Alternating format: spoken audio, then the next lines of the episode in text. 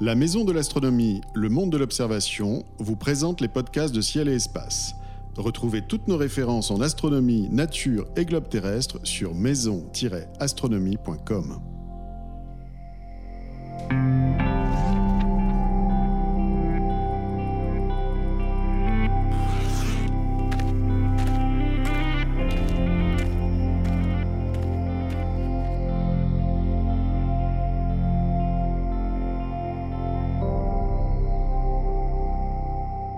Bonjour et bienvenue sur Ciel Espace Radio pour une nouvelle émission consacrée aux éphémérides en compagnie de Jean-Luc Dauvergne de Ciel et Espace et de Bernard Nomblot de Universcience.tv. En ce mois de février 2018, voici les spectacles célestes que nous vous conseillons d'observer.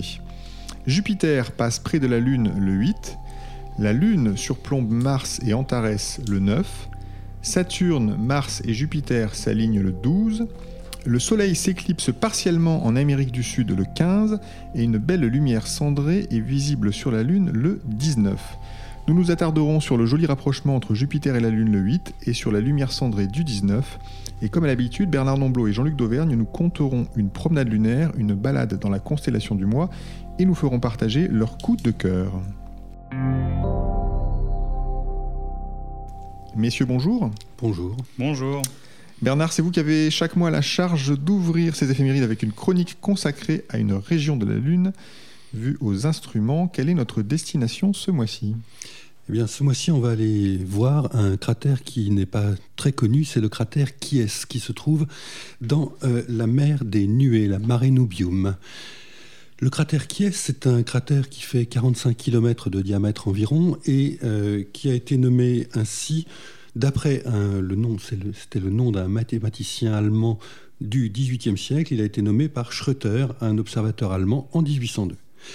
Ce cratère, c'est un cratère englouti, c'est-à-dire qu'en fait, on n'en voit qu'une petite partie, le sommet de l'arène en fait, de, l'enceinte, et tout le reste a été masqué par la lave qui est remontée du fond de la mer après la formation de ce cratère. Il est ouvert euh, vers l'ouest légèrement, hein. il communique donc avec la mer, et il ne présente pas énormément d'intérêt, mais à côté, il y a un très bel exemple de dôme lunaire.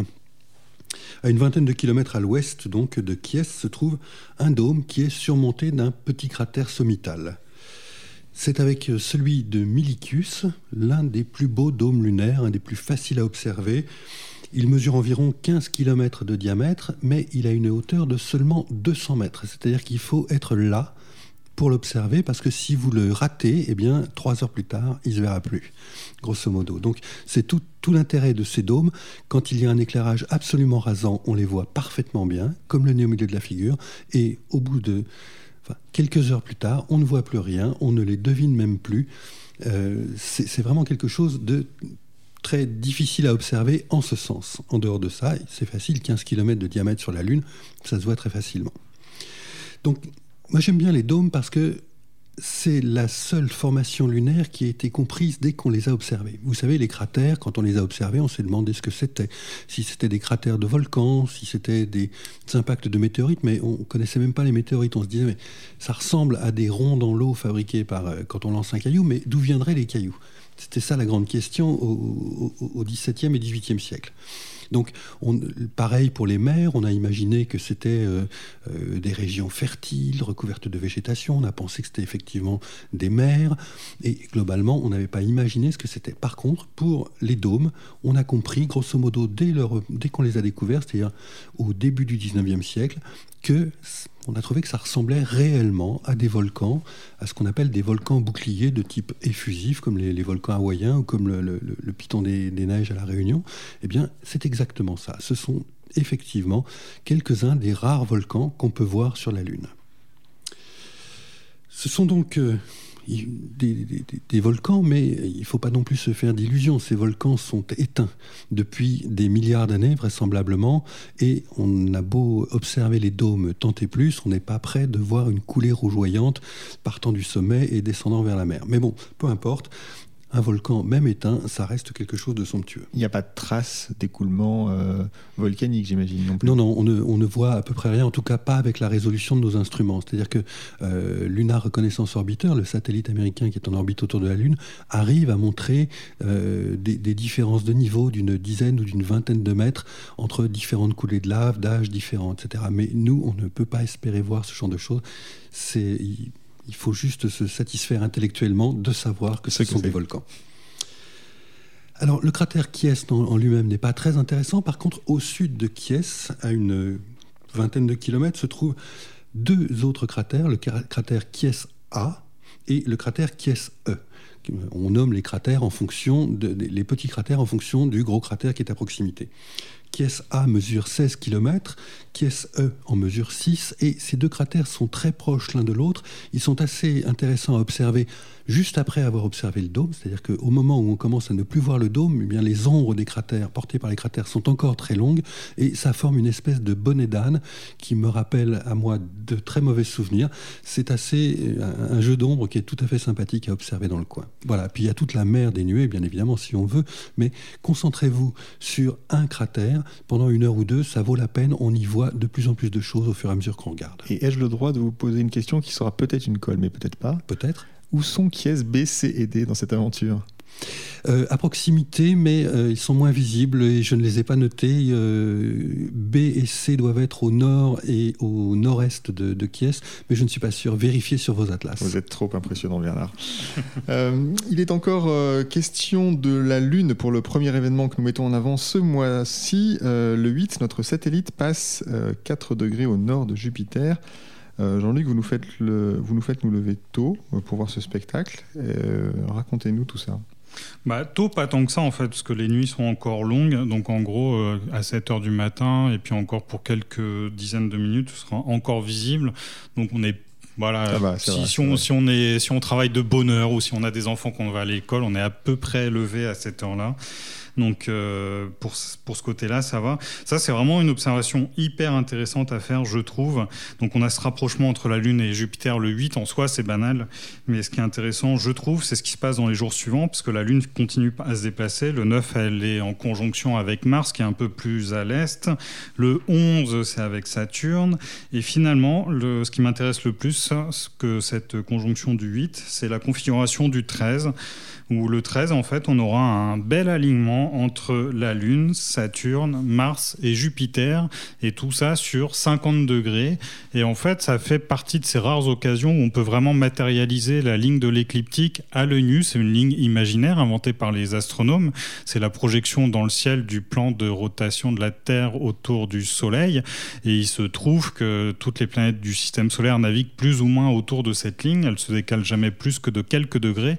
Et là, elles sont ces quatre astres du système solaire sont vraiment tous les quatre proches de cette ligne. Donc on a une parfaite, euh, quasiment parfaite ligne droite qui matérialise cette ligne de l'écliptique. Donc c'est vraiment une très bonne occasion de la visualiser. Je pense que c'est aussi une bonne occasion de, faire des photos et, pourquoi pas de la noter pour bien montrer euh, la position des, planètes du système solaire dessus. C'est le plan du système solaire en fait qu'on voit dans le ciel. Euh, le soir. Exactement. parmi ces planètes, quelle est la plus intéressante à observer en ce moment? Bah, Jupiter, de loin, c'est celle qui monte le plus, c'est la plus grosse, et là, elle devient clairement, euh, elle commence à devenir intéressante au télescope. On verra sans problème ses bandes de nuages principales, ses satellites, et si le ciel est stable, un peu plus encore. Deuxième événement dont nous avons choisi de parler, c'est le 19, une belle lumière cendrée sur la Lune. Bernard, un petit peu d'astronomie euh, euh, de base, si j'ose dire. Est-ce que vous pouvez nous expliquer d'abord ce que c'est que la lumière cendrée? Alors en deux mots, c'est le reflet du clair de Terre sur la Lune. Pour être un peu plus précis, euh, la Lune vue depuis la Terre présente des phases, la Terre vue depuis la Lune présente des phases aussi, mais elles sont inversées. C'est-à-dire que quand vous avez la Lune qui est en très fin croissant, eh bien la Terre est presque pleine vue depuis la Lune. Or, la Terre éclairée par le Soleil presque pleine éclaire énormément dans le ciel lunaire et elle éclaire le sol lunaire. En fait, c'est donc bien le reflet du clair de Terre sur la Lune qu'on voit depuis la Terre. C'est ça la lumière cendrée. Et alors, ce phénomène est connu depuis une éternité, mais il a été compris au XVIe siècle, c'est Léonard de Vinci, qui était quand même pas la moitié d'un génie, qui a compris qu'effectivement c'était bien ce reflet du clair de terre sur la Lune. Chaque fois que je vois la lumière cendrée, j'ai une pensée pour Léonard en me disant il n'était pas bête quand même, et je ne suis pas bête non plus, puisque moi-même je comprends ce qu'il a voulu dire. Donc c'est bon pour tout le monde. C'est une magnifique observation que cette lumière cendrée, effectivement. Et Jean-Luc, en plus, c'est apparemment en ce moment le meilleur moment euh, de l'année pour l'observer.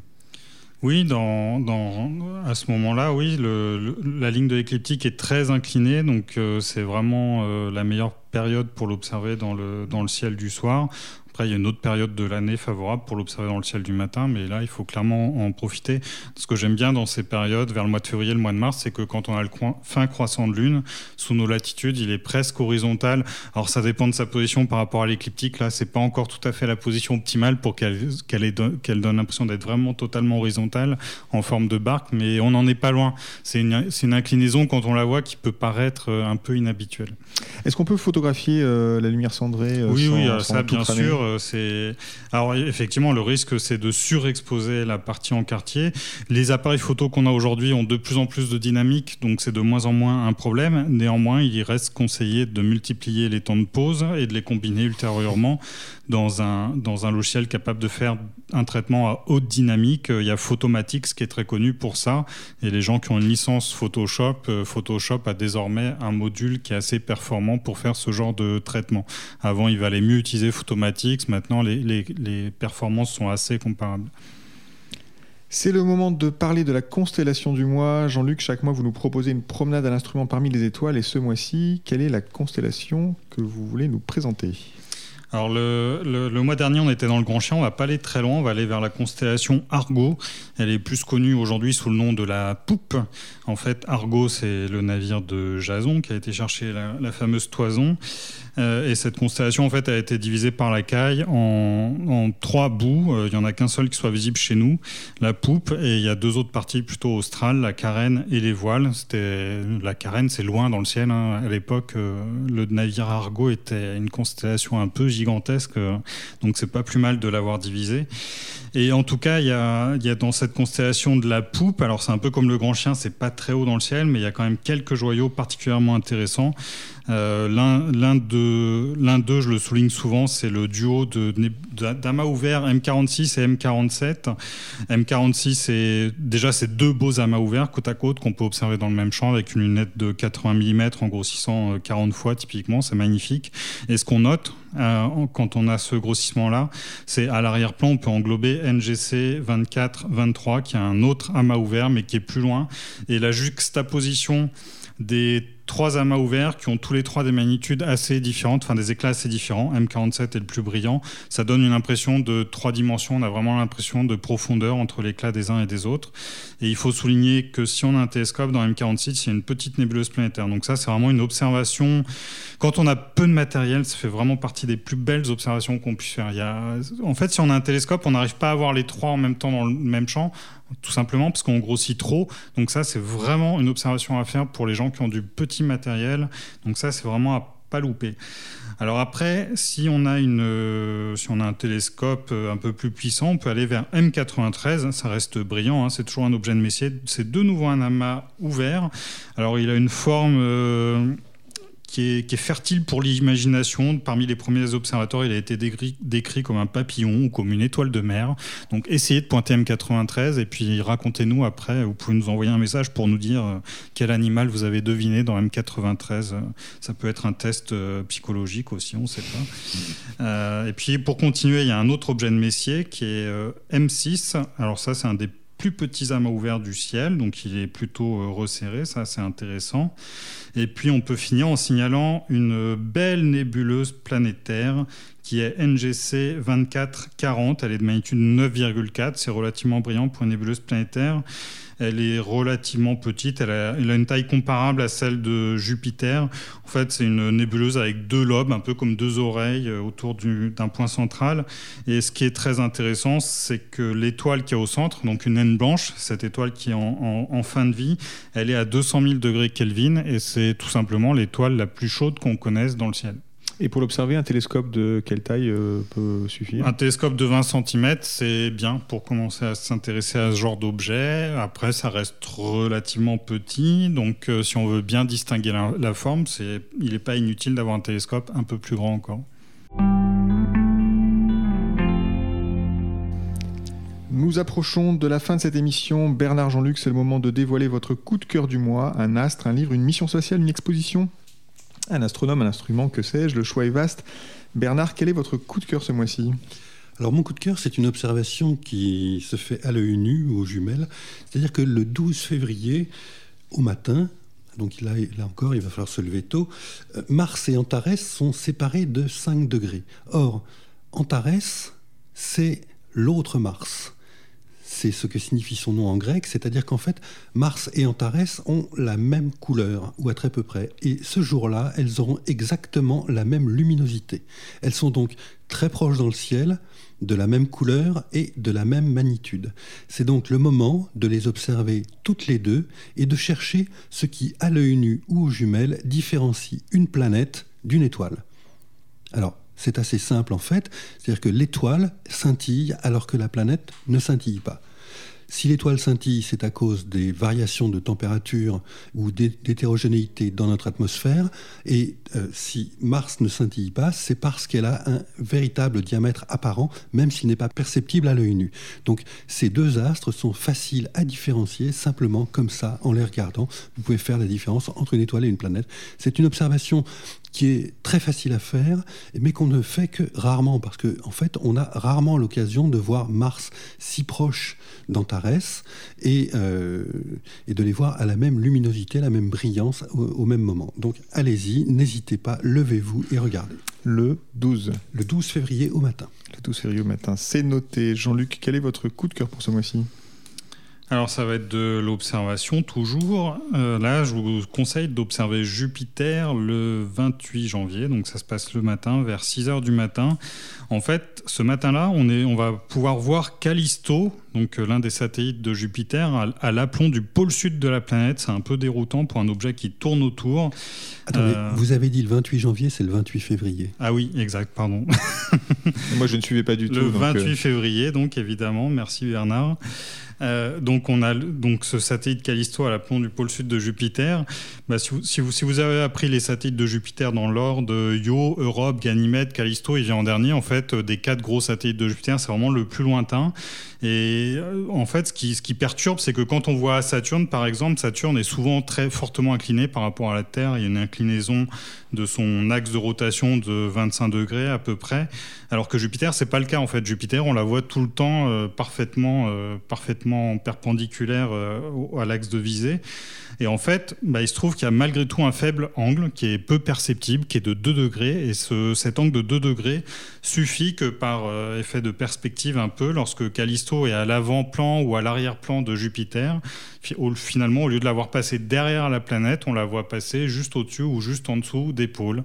Donc c'est une observation assez amusante à faire. En plus, Callisto, c'est un gros satellite. Si on a un télescope de 250 mm et plus, on perçoit son diamètre apparent euh, sans aucun, sans aucun problème. Et si on veut garder une trace de cette observation, on prend son appareil photo. Euh, comment ça se passe pour observer, pour bah, photographier les, Les planètes, c'est plutôt une, on prend plutôt une caméra vidéo. Euh, on empile un max, enfin, on, enregistre un maximum d'images en vidéo et puis après on les traite avec euh, le logiciel qui est gratuit qui s'appelle AutoStackert qui a été développé par un Hollandais et qui est très performant pour combiner les, les images entre elles et sortir le maximum de résolution possible.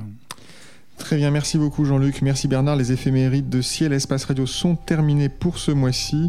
Euh, Bernard Namblot d'Universcience.tv et Jean-Luc Dauvergne de Ciel Espace nous accompagnent chaque mois avec leurs conseils d'observation. Merci à Nicolas Franco à la technique.